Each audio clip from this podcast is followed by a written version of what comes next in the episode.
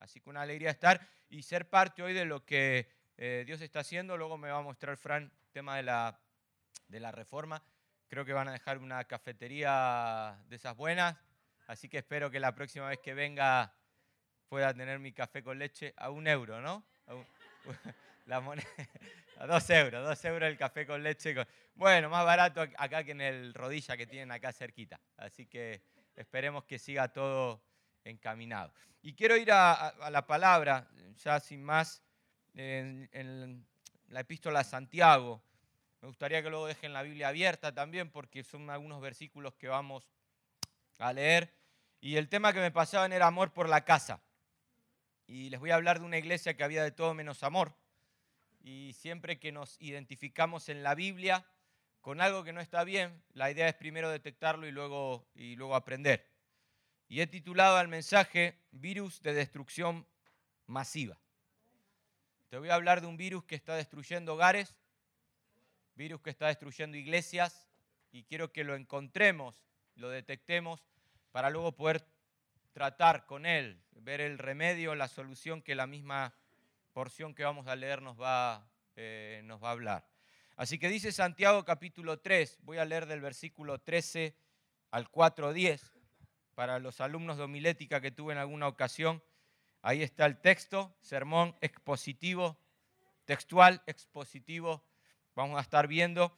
Y dice el capítulo 3, versículo 13. Vamos a leer hasta el 4.10, una porción amplia. Y luego, por favor, no, no cierren la Biblia, si tienen la Biblia de papel, si tienen teléfono, lo pueden tener ahí a mano. Y dice Santiago, leemos y oramos, dice, ¿quién es sabio y entendido entre vosotros? 3.13. Muestre por la buena conducta sus obras en sabia mansedumbre. Pero si tenéis celos amargos, vieron que nosotros tenemos nuestro propio diccionario evangélico. Nosotros no tenemos celos amargos, nosotros tenemos celos santo, envidia santa. ¿no? Tenemos nuestro propio nosotros los, evangélicos, los cristianos evangélicos no murmuramos, nos desahogamos en familia, ¿no? No calumniamos, sino que nos ponemos al día. ¿No? ¿Vieron cuando alguien te dice, tenemos que vernos para ponernos, ponernos al día? Bueno, en esta iglesia Santiago ha detectado una sinagoga a la cual él está escribiendo, que la forman judíos cristianos en su gran mayoría, dice, si tenéis celos amargos y contención en vuestro corazón. Otras versiones dicen, ambiciones egoístas. Dice, no jactéis ni imitáis contra la verdad. Porque esta sabiduría, la de esa ambición personal desmedida, la de estos celos amargos, dice, esta sabiduría no es la que desciende de lo alto. Esto no es amor por la casa, sino que es algo terrenal, animal y diabólico. Porque donde hay celos, verso 16, y contención, allí hay perturbación y toda obra perversa. Pero la sabiduría que es de lo alto es primeramente pura, después pacífica, amable, benigna, llena de misericordio y de buenos frutos, sin incertidumbre ni hipocresía. Y el fruto de justicia que se siembra en esa casa es en paz para aquellos que hacen la paz. Capítulo 4, verso 1, la idea sigue. A veces los capítulos nos cortan y nos hacen cerrar la idea, pero dice de dónde vienen las guerras y los pleitos entre vosotros. Fíjense el caos que había en esta congregación. No es de vuestras pasiones las cuales combaten en vuestros miembros. Codiciáis y no tenéis. Matáis y ardéis de envidia y no podéis alcanzar. Combatís y lucháis, pero no tenéis lo que deseáis porque no pedís. Pedís y no recibís porque pedís mal para gastar en vuestros deleites. O oh almas adúlteras, ¿no sabéis que la amistad del mundo es enemistad contra Dios? Cualquiera pues que quiera ser amigo del mundo se constituye en enemigo de Dios. ¿O pensáis que la escritura dice en vano, el espíritu que él ha hecho morar en nosotros nos anhela celosamente? Pero él da mayor gracia. Por esto dice, Dios resiste al soberbio y da gracia al humilde. Someteos pues a Dios, resistid al diablo y él huirá de vosotros. Acercaos a Dios y él se acercará a vosotros. Pecadores, limpiad las manos y vosotros los de doble ánimo, purificad vuestros corazones. Afligíos y lamentad y llorad. Vuestra risa se convierta en lloro y vuestro gozo en tristeza. Humillaos delante del Señor y Él os exaltará. Gracias, Padre, por esta palabra en la cual queremos que ahora sea tu Espíritu el que nos guíe, nos hable.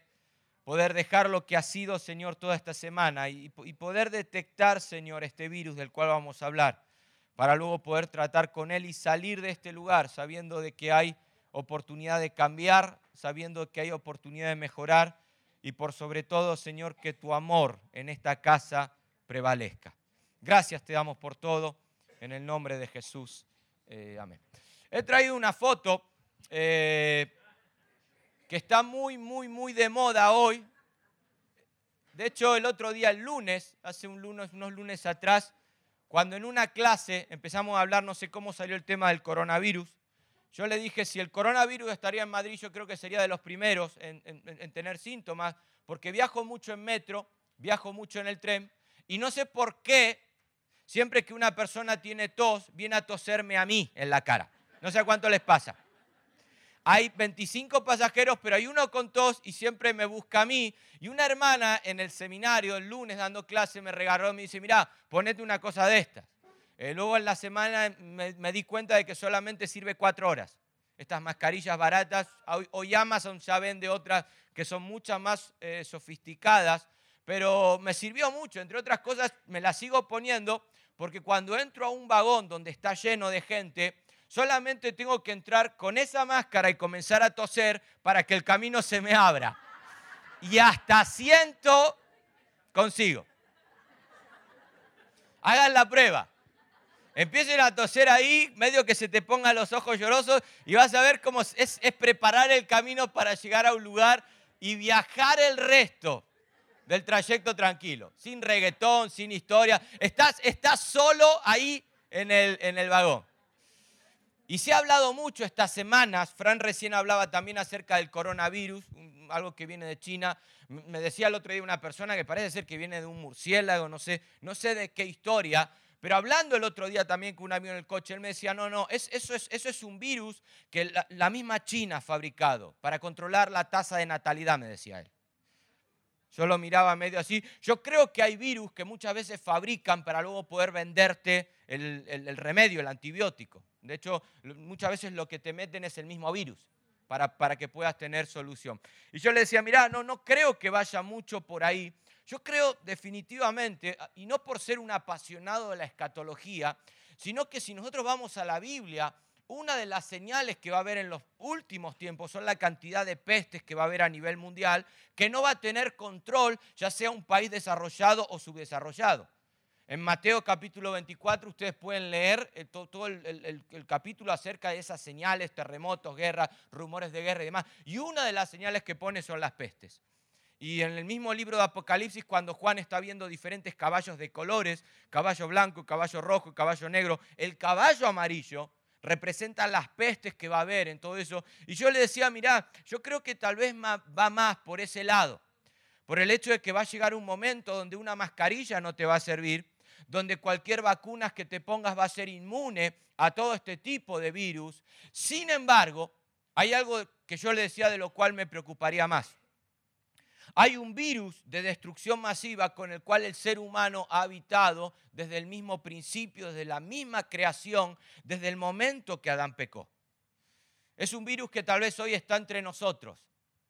Y por mucha mascarilla o vacuna que tengas, es un virus que hay que combatir, porque como bien te decía recién, es un virus de destrucción mortal que nace en el corazón, que nace en nuestras ambiciones personales y aún muchos personajes de la Biblia terminaron en la muerte por haber padecido los síntomas. Santiago lo detectó en estas sinagogas donde él les está escribiendo él parece ser que está escribiendo, él es uno de los hermanos de Jesús, autor de esta epístola. Él está pastoreando en una iglesia de Jerusalén y se entera que en las diferentes sinagogas donde los judíos cristianos se siguen reuniendo cada sábado, muchos de ellos que estuvieron presentes el día de Pentecostés, Santiago ha detectado esto en esa sinagoga. Fíjense las palabras que utiliza, la palabra celos, la palabra combate, la palabra eh, caos, la palabra, toda una serie de guerras que había entre ellos. Y Santiago está diciendo, mira, eso es algo que no se trata con analgésicos, esa clase de virus es algo que hay que combatirlo de raíz. Y creo que es algo que todos llevamos. creo que la única vacuna contra ese virus es algo que Santiago mismo me tiene que dar. Pero primeramente tenemos que detectar de qué clase de virus está hablando Santiago para que en el día de hoy podamos salir vacunados, al menos con un chute que nos dure unos días. Porque yo creo que nos, acostamos y al día siguiente como que tenemos que tener una dosis continua para poder combatir esta clase de virus que traía, como bien dice en el 4.1, guerras, pleitos entre ellos, que codiciaban y no, y no tenían, que le pedían a Dios pero no recibían, y tenemos que detectar esa clase de virus para luego poder tomar, a ver cuál es la medicina. Yo quiero darme un buen chute hoy día de esta medicina. Ponerme, el, como se dice, el barbijo, ponerme lo, lo que sea necesario para que no termine destruyendo primeramente mi vida, como pasó con muchos personajes, y mucho menos la iglesia del Señor, la casa de Dios, de la cual somos parte, su novia. Por eso da igual la edad que tengas, da igual la nacionalidad, da igual los problemas. Mira, es un virus al cual todos estamos expuestos. Y cuando nosotros analizamos el texto, el capítulo 4, versículo 5, yo creo que es clave para que nosotros podamos ponerle nombre a este virus. Y yo sé que la mayoría usamos la Reina Valera 1960, entre otras cosas porque es la Biblia que vamos a usar en el cielo, ¿sí o no? Vamos a andar ahí con la Reina Valera 60 es una Biblia con la cual nos hemos encariñado tanto, pero yo siempre digo, qué bueno es cuando a veces comparamos con otras versiones y detectamos algunas palabras, aun cuando aparecen en mayúscula y en minúscula, que son a gusto del traductor. Yo leo en el capítulo 4, versículo 5, ¿o pensáis que la escritura dice en vano? Pregunta, ¿de qué escritura está hablando Santiago? No está hablando del Nuevo Testamento. El Nuevo Testamento se estaba escribiendo. De hecho, Santiago es la epístola más antigua de toda la Biblia. Los evangelios, el primero que se escribió fue Marcos, pero la epístola más antigua de toda la Biblia es la carta a Santiago. Y cuando Santiago está diciendo, o pensáis que la escritura dice en vano, está hablando de los 39 libros del Antiguo Testamento, lo que para ellos es el Tanakh, Torah, Ketubim, Nebim, los 24 libros que ordenan de otra forma. El Antiguo Testamento, ¿qué dice? Que el Espíritu, ¿cómo está en tu Biblia? En mayúscula, que Él ha hecho morar en nosotros, nos anhela celosamente. Y suena como hasta muy poético wow, el Espíritu Santo que Dios ha hecho morar en mí está tan enamorado de mí que me anhela celosamente. Sin embargo, saben que la palabra espíritu en griego es la palabra neuma y en la Biblia, cuando nosotros vamos a los textos originales griegos y hebreos, la Biblia fue escrita o toda en mayúscula o toda en minúscula. La mayúscula y las minúsculas son a gusto del traductor dependiendo del contexto de todo el relato. Cuando uno busca la palabra neuma, que se traduce como espíritu, neuma en muchas ocasiones habla del Espíritu Santo, pero en otras ocasiones habla del Espíritu del hombre. Es la misma palabra, neuma. Otras veces habla de un espíritu inmundo, de un demonio. La palabra es la misma, neuma. Otras veces habla de un espíritu de celo, un espíritu de envidia, un espíritu malo. La palabra es la misma, neuma. Otras veces se traduce como viento, como aliento y demás. Por lo tanto, el que determina si la palabra espíritu va en mayúscula o en minúscula es el propio traductor de la Biblia, que en este caso es nuestro hermano Casiodoro de Reina. Ahora él está diciendo, pensáis que el Antiguo Testamento dice en vano, que el Espíritu que Dios ha hecho morar en nosotros nos anhela celosamente. Yo busco en todo el Antiguo Testamento un texto que me diga que el Espíritu Santo que mora en mí me anhela celosamente y no lo encuentro. Entonces uno puede decir, no, a lo mejor está citando un texto apócrifo. No, escúchame, como un texto apócrifo va a ser citado por Santiago para poder corregir un problema dentro de la iglesia. De hecho, en el Antiguo Testamento dice que Dios nos anhela celosamente, pero no dice que el Espíritu que Él ha hecho morar en mí me anhela celosamente, entre otras cosas porque en el Antiguo Testamento el Espíritu Santo no moraba en el creyente como en la iglesia. En el Antiguo Testamento el Espíritu Santo venía sobre la persona, capacitaba a la, persona, pero no había, no hacía en él morada. Por eso una de las características que habló Jesús del Espíritu Santo es que el Espíritu Santo permanecería en nosotros. Por lo tanto, Santiago no está hablando del Espíritu que él ha hecho morar en mí. Santiago está hablando de ese virus de destrucción masiva que como dice la Biblia textual, dice, o pensáis que la escritura dice en vano, el espíritu en minúscula que Dios puso en mí que Dios puso en nosotros se inclina hacia el celo, se inclina hacia la envidia. Nadie me enseñó a ser envidioso, nadie me enseñó a ser celoso, porque el espíritu que Dios puso en el hombre desde el momento que Adán pecó, lo primero que vemos en Caín es que ese espíritu, por causa de los celos y la envidia, terminaron en un homicidio. Desde chiquitos que somos celosos y envidiosos, escúchame, ¿qué curso hiciste? Me acuerdo con mi hermano, cuando los papás nos compraban un helado, lo tomamos despacito. ¿Vieron esos helados que uno le, va dando lengüetazos? ¿no? Lo, lo tomamos despacito ya desde chiquito para ver a quién le duraba más.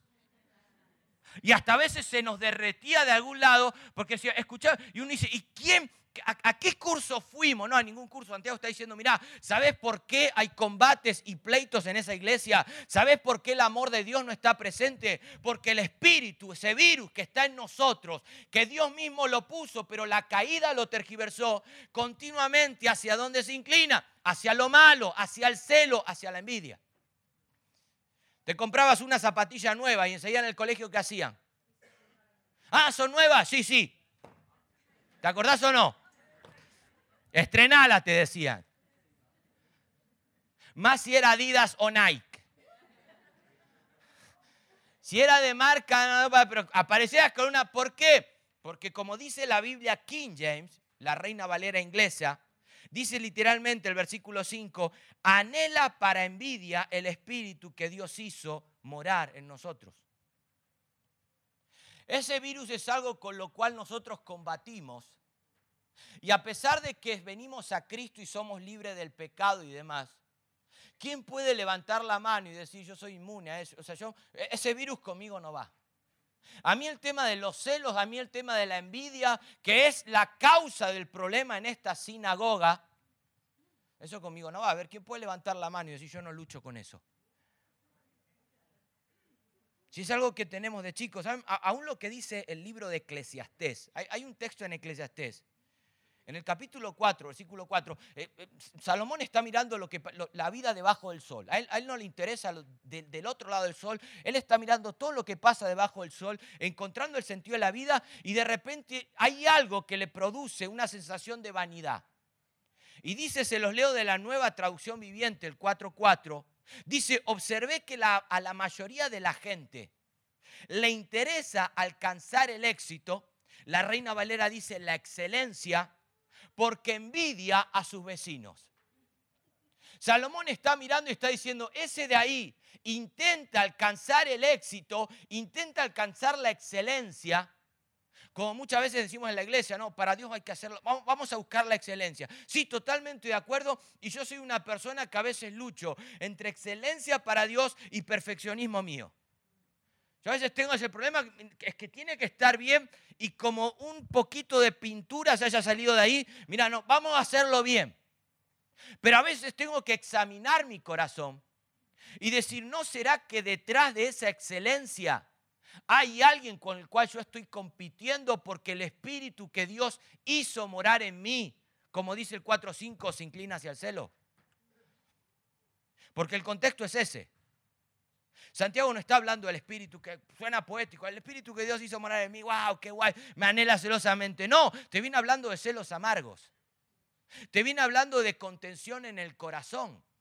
Él te está diciendo, mirá, ¿de dónde vienen las guerras y los pleitos entre ustedes? Mirá, vienen de esos celos que tenés dentro, de esos celos amargos que combaten en tus miembros.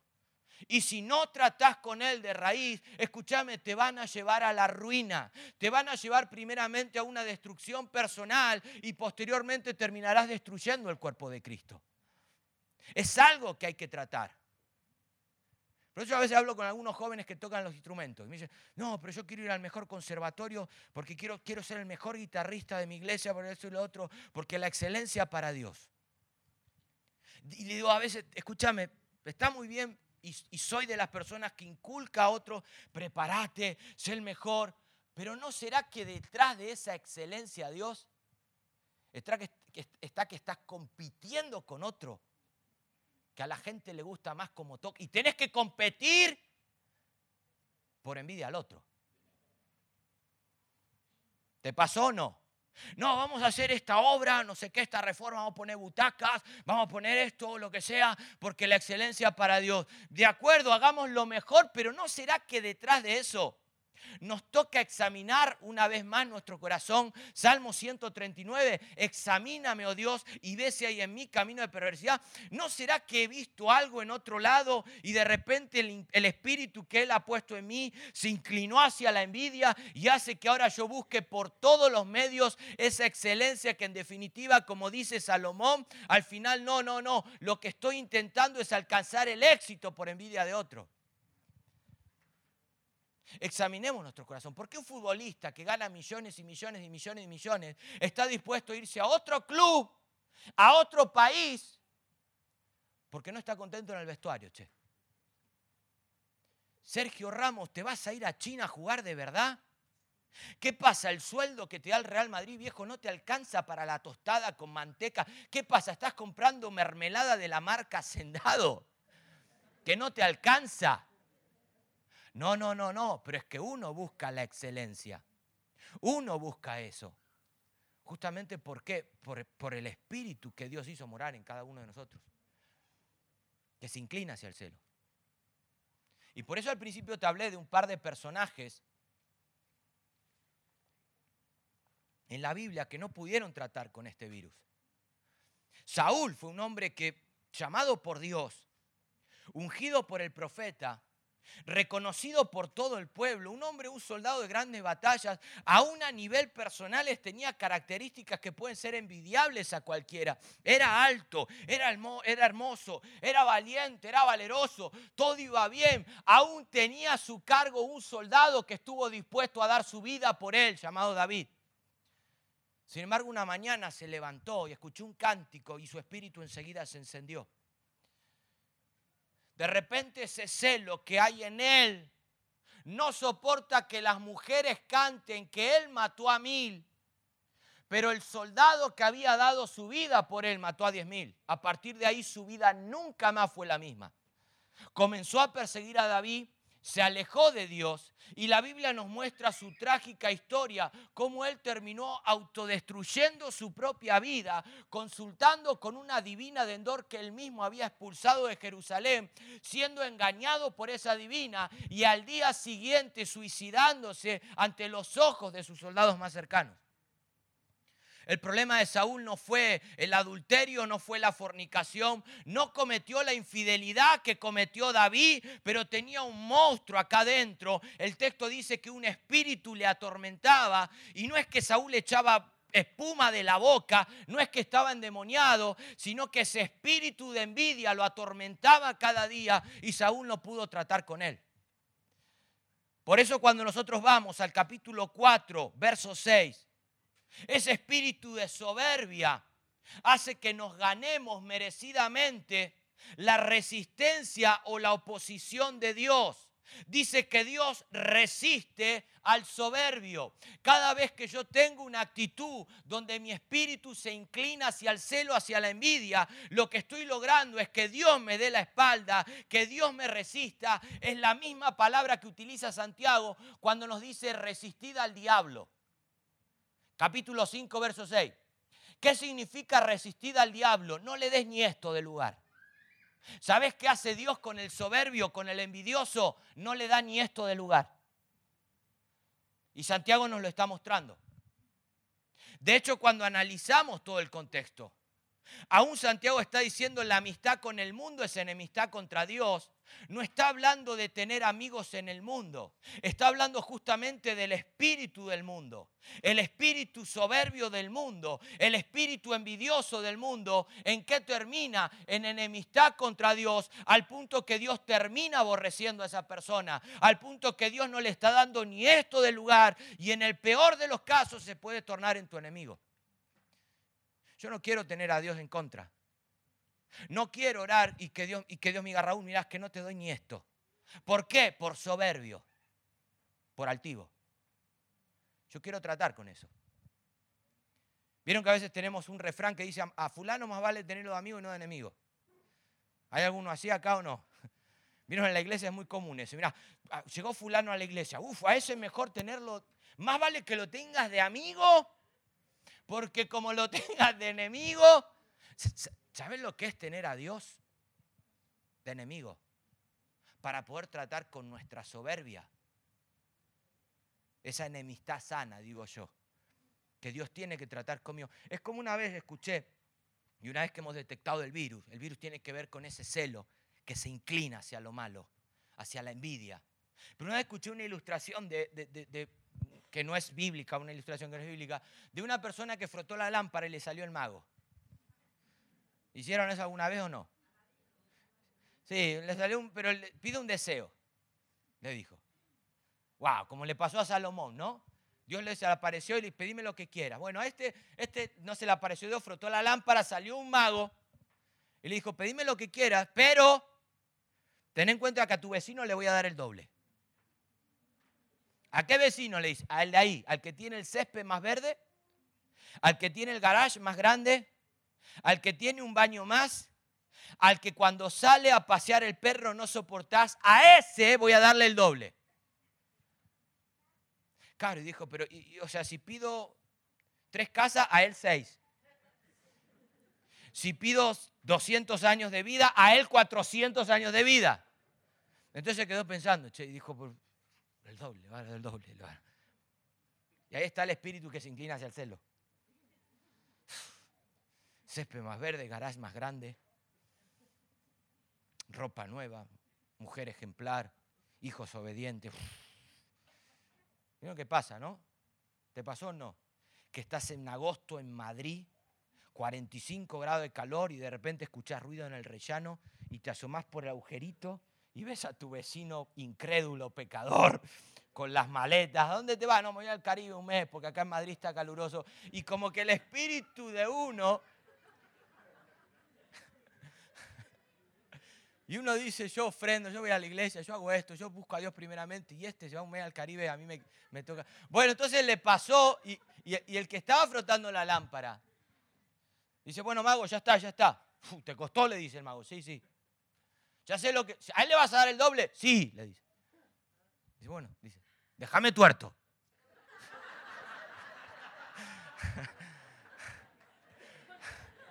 ¿Seguro? Sí, tuerto.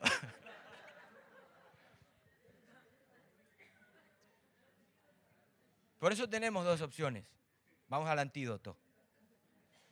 Tenemos dos opciones. O convivimos con analgésicos. Venga, voy a pensar bien, voy a pensar bien de la persona a la cual envidio, voy a pensar bien. Voy a... O me compro un libro, cinco pasos para tratar con la envidia. O, o alguien de ustedes tiene una fórmula, una mágica que yo me pueda tomar hoy y decir, bueno, si me tomo esto, nunca más voy a envidiar más a nadie, nunca más. O busco el antibiótico, el antídoto que Santiago me presenta en el versículo 6. Una vez que Santiago termina diciendo que el espíritu que él puso en nosotros se inclina hacia el celo, en el versículo 6 hay un pero. Hay un pero. Me encanta cuando aparecen esos peros, como cuando Pablo está hablando en Efesios capítulo 2, estábamos muertos en nuestros delitos y pecados, seguíamos la corriente de este mundo bajo el príncipe de la potestad del aire, no teníamos, éramos esclavos del pecado, ta, ta, ta, pero Dios que es rico en misericordia con que nos ama. ¡Wow! Gracias por ese pero. Acá Santiago viene diciendo, mirá, codiciáis si no tenéis, matáis, ardén de envidia, pedís si no recibís porque pedís mal, el espíritu que Dios ha puesto en ustedes se inclina hacia el celo, pero pero, pero, pero, pero, hay solución. Él, dice el versículo 6, Dios, la gracia de Dios, Él da mayor gracia, la gracia de Dios es mayor a ese virus. El único antídoto que podemos tomar es asirnos de esa gracia que Dios nos presenta día a día, así como la misericordia de Dios se renueva cada mañana. La gracia de Dios viene a nosotros minuto a minuto para tratar con enfermedades, problemas y virus como estos que nos pueden llevar a la destrucción personal y luego a la destrucción de toda una congregación. Amor por la casa. Bueno, comenzá tratando con esto. Comenzá tratando, acercándote a la gracia de Dios. Dios da mayor gracia. La gracia de Dios es mayor a lo que ese virus pueda hacer ahora en mi vida. Entonces Santiago dice, Él da mayor gracia. Bueno, acudo a Dios. ¿Para qué? En primer lugar, dice el versículo 7, para someterme. Date un chute en, este, en esta mañana de sujeción. Someteos a Dios, resistid al diablo y Él huirá de vosotros. La solución para poder tratar con este virus es someterme a Dios, rendir mi vida en su totalidad, no darle a Dios partes de mi vida, sino decirle, Señor, tengo un problema, tu gracia es mayor y como dice en el griego, alinearme debajo de tu voluntad y no de la voluntad del diablo a la cual tengo que huir. Yo necesito vivir bajo la sumisión de Dios. Y escúchame, eso es algo que se hace día a día. Es la misma palabra que utiliza Pablo en Romanos cuando dice que debemos someternos a los gobernadores. Es la misma palabra que utiliza también cuando le dice a los siervos que se sujeten a los amos. Es una palabra que habla de la sumisión de un soldado hacia un comandante y es la misma palabra que utiliza Pablo también cuando dice que la iglesia debe estar sumiso a Cristo. Yo necesito acercarme a Dios, reconocer que ese virus me está matando, reconocer que no hay analgésico que pueda tratar con él y acercarme a la gracia de Dios, pero con una actitud de sujeción, de sometimiento, rendir mi vida por completo a Él, porque el diablo sabe dónde tirar los dardos. Sabe. Un creyente no puede estar poseído porque el cuerpo le pertenece al Señor, pero el diablo fue a la mejor escuela de dardos. Cuando Pablo habla de la armadura, dice, tened cuidado con los dardos del enemigo. Y el diablo sabe dónde tirarte, escúchame. Hay cosas que yo a veces veo y no, pasa nada, pero hay otras cosas que a veces veo. Y, y el espíritu ese de envidia, es que no puedo con él y tengo que buscar la excelencia disfrazada para poder, a ver cómo puedo demostrar que yo soy mayor. Y es como que Santiago dice, escúchame, resistí eso. Le estás dando lugar a un dardo del enemigo. ¿Cómo, ¿Y cómo hago para no dar lugar al dardo? Sometete a Dios. Primer punto, sometete a Dios. Así como cuando Pablo escribe en, en Efesios capítulo 4 también. Cuando dice, airaos, pero no pequéis. No se ponga el sol sobre vuestro enojo, no deis lugar al diablo. Cuando yo doy lugar al enojo, me estoy alineando debajo de la voluntad del diablo, está diciendo Pablo. Santiago está diciendo más o menos lo mismo. Cuando yo doy lugar a los celos, cuando yo comienzo a darle cabida ahora a ese espíritu que Dios puso en mí, que se inclina hacia la envidia, cuando yo comienzo a dar lugar, me estoy alineando debajo del diablo y si no soy capaz de controlar eso, yo no sé dónde puede terminar mi vida. En el caso de Saúl terminó en un suicidio. Tal vez no te va a llevar a un suicidio físico, que hay mucha gente enferma por causa de los celos también.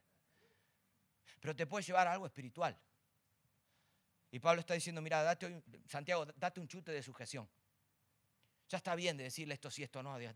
somete tu vida entera a Dios. Si querés tratar con eso, necesitamos tratar de raíz alinearnos debajo de la voluntad de Dios, primer punto. El virus tiene que ver con ese espíritu de envidia, con esos celos. Pero el antídoto está en la gracia de Dios. Y bueno, pero la gracia de Dios es general. Sí, es general, es para todos. Pero me está diciendo a mí que me someta. No te está diciendo la gracia irresistible hará que te sometas. No. Te está diciendo, muchachos, sometete a Dios. Él da mayor gracia. Pero sometete a Dios para poder resistir al diablo. Es que no hay otra forma de resistirlo. Ahora en segundo lugar, versículo 8, segundo chute, acercaos a Dios y Él se acercará a vosotros. No solamente debo someter mi vida a Dios, alinearme debajo de su voluntad, sino que mi actitud debe ser cuál ahora, que sea yo el que me acerque a Él para que Él sea el que se acerque a mí y pueda tratar con mi problema.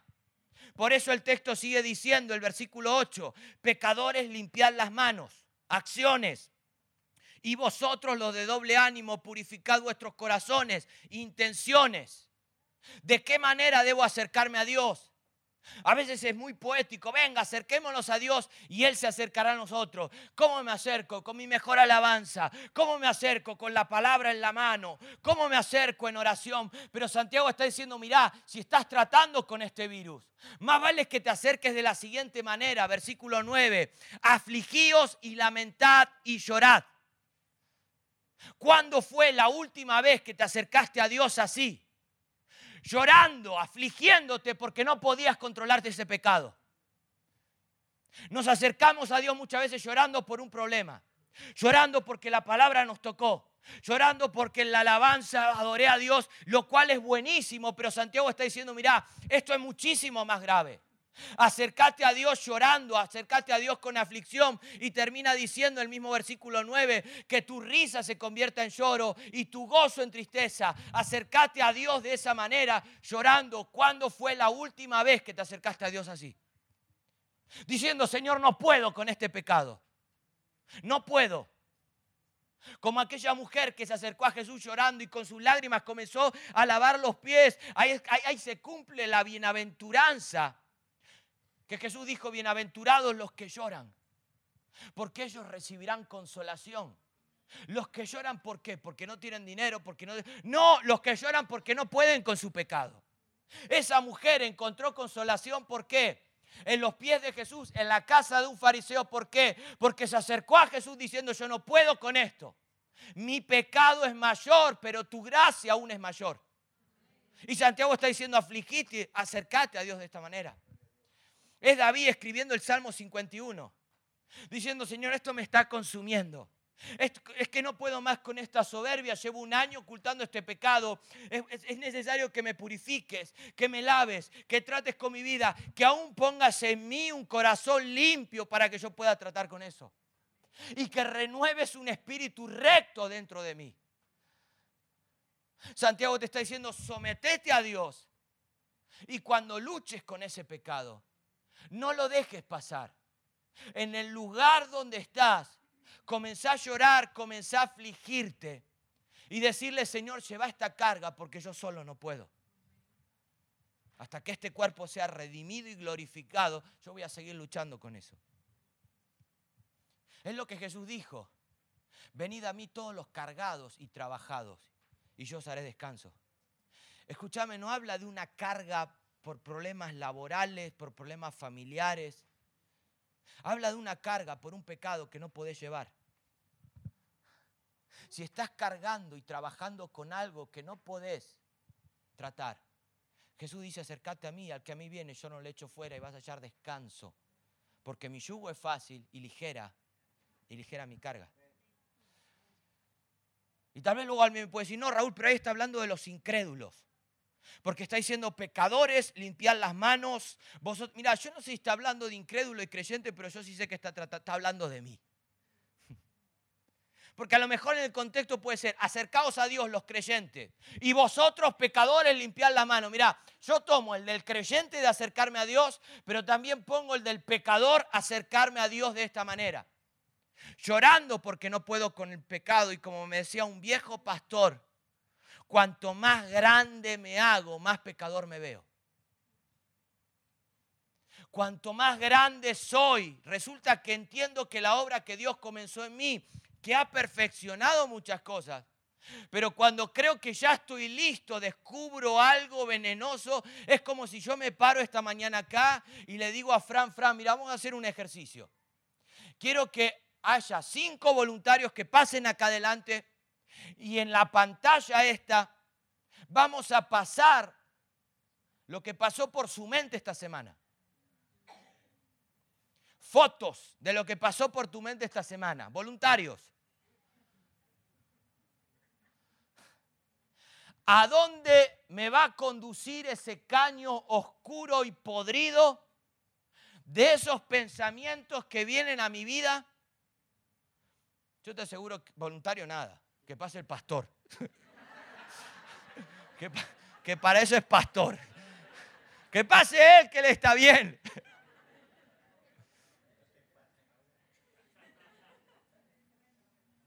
Y Santiago dice, acercaos a Dios. Acercaos a Dios. ¿Cómo? con esta actitud, hay solución, escúchame, la gracia de Dios, créeme, no sé cómo, pero la gracia de Dios es mayor a todo espíritu malo, podrido, miserable, que a pesar de que ha experimentado esa misericordia de Dios, todavía seguimos combatiendo y levantando la mano y como Pablo diciendo, yo sigo siendo el primero de los pecadores. Y termina diciendo el versículo 10, tercer chute, un chute de acercamiento, un chute de sometimiento, pero en tercer y último lugar, un chute de humildad. Humillaos delante de Dios y Él os exaltará. ¿Querés recibir gracia de Dios? Dios resiste al soberbio, pero da gracia al humilde. ¿Querés experimentar la gracia de Dios en su máxima expresión? Como dice en el griego, rebajate a ti mismo. No seas tan duro de servir. Si sabes que estás tratando, luchando con eso, a veces no se trata del conocimiento que podamos seguir adquiriendo, sino que se trata simplemente, mirá, de la palabra de Dios me habló en esta mañana. No quiero ser ese duro de servir como Israel. ¿Sabes lo que es duro de servir? Que no quiere, le cuesta, escúchame, como que Dios le decía Israel, dale, dale, dale. Y resistían lo que el Espíritu Santo les decía. Y dice, a veces, a veces no se trata de, de saber más, de conocer más. A veces se trata de, de reconocer que el problema está en mí y que necesito ser humilde para contárselo primeramente a Dios. Yo creo, y, fíjense que Pedro hace eco de este mismo versículo en su carta. Primero se escribió Santiago, luego se escribió Pedro. Es un texto que sale de un proverbio, humillados. Y Pedro añade, humillados bajo la poderosa mano de Dios para que los exalte en su debido tiempo. Pedro. Porque si hay alguien que sabe lo que es la gracia de Dios, si hay alguien que conoce la gracia de Dios de primera mano, ese es Pedro. Y Pedro dice, mira, al final la solución no es ir sacando pecho por ahí, como, como, tal vez lo hacía Isaías. Hay de ellos, hay de ellos, hay de ellos, hay de ellos, hasta que se encontró con Dios, dijo, no, no, cuanto más grande me hago, más pecador me veo. Hay, hay de mí, que soy hombre de labios inmundos, que soy hombre pecador, que sí que Dios ha llamado, que Dios ha regenerado, pero para que haya amor en la casa, para que en la congregación podamos ser parte de esa hermandad que el mundo no puede entender. Santiago te dice, mira, trata con tu celo, trata con tu envidia. Trata con eso que sabes que te está consumiendo. Que aún en los tiempos de alabanza, muchas veces en tu mejor momento, puede venir el dardo del enemigo. ¿Te pasó o no? Que estás ahí, de repente miraste de reojo y apareció el del chaqueta marrón. Y uno dice, Señor, pero estoy en el dardo del enemigo. Humillate ahí mismo delante de Dios Cuidémonos del coronavirus. La Biblia nos llama a ser prudentes, pero sobre todas las cosas, cuidémonos de este virus.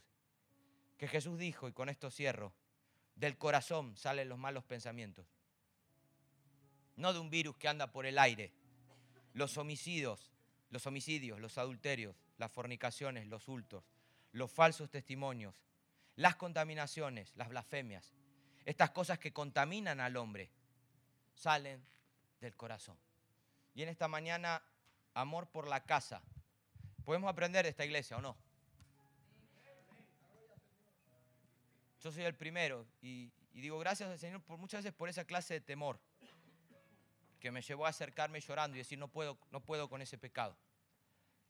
Y en esta mañana que podamos escribir nuestro propio salmo y acercarnos a esa gracia de Dios con sumisión, con aflicción, pero también con humildad que levantes la mano y diga, Santiago también está hablando de mí.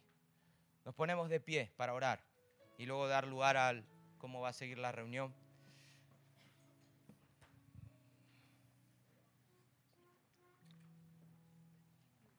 En España se agotó la, la venta de mascarillas. ¿Sabías eso o no? Qué bueno que sería si se agotan la cantidad de lágrimas, de llorar por un pecado, de acercarte a Dios personalmente y decir, Señor, no puedo, no puedo con esto, no puedo, es superior a mí. Y ahí vas a ver cómo esa gracia de Dios, que resiste al soberbio, pero da gracia al humilde, se va a manifestar y podrá ser de nosotros, ese corazón del que Jesús habló. Gracias, Padre, en esta mañana. Señor, sé que ahora el culto continúa, que, que hay una parte importante también, pero, pero aún en estos pequeños detalles, Señor, como, como la ofrenda, como el congregarnos, el cantar y alabar, si detecto y examino mi corazón, Señor, voy a encontrar tanta mugre, tantas cosas oscuras, Señor, que solamente tú y yo conocemos. Y por eso hago la oración de David, examíname, oh Dios, en esta mañana, examíname. Conoce mi corazón. Te pido perdón, me humillo, lloro, me aflijo. No es broma, pero al mismo tiempo entiendo que ese amor de Dios viene hoy porque tu gracia es mayor y porque el amor de Dios cubrirá multitud de faltas en esta iglesia. Oro para que sea el buen pastor, amor por la casa, que el amor comience, Señor, demostrando no rivalidad, competencia, sino el hacer como Jesús, humillarnos, poder estar dispuesto a servir a otros y buscar la excelencia genuina, Señor, la excelencia que está relacionada con tu gloria y con tu honra. Gracias por todo en esta mañana, Señor. Trata conmigo en estos minutos finales. Que el Espíritu Santo haga la obra, Señor, que yo no puedo hacer. Sana mi vida, mi corazón, mis pensamientos y que pueda acercarme a Dios con un corazón genuino. Gracias por todo. En el nombre de Jesús. En el nombre de Jesús.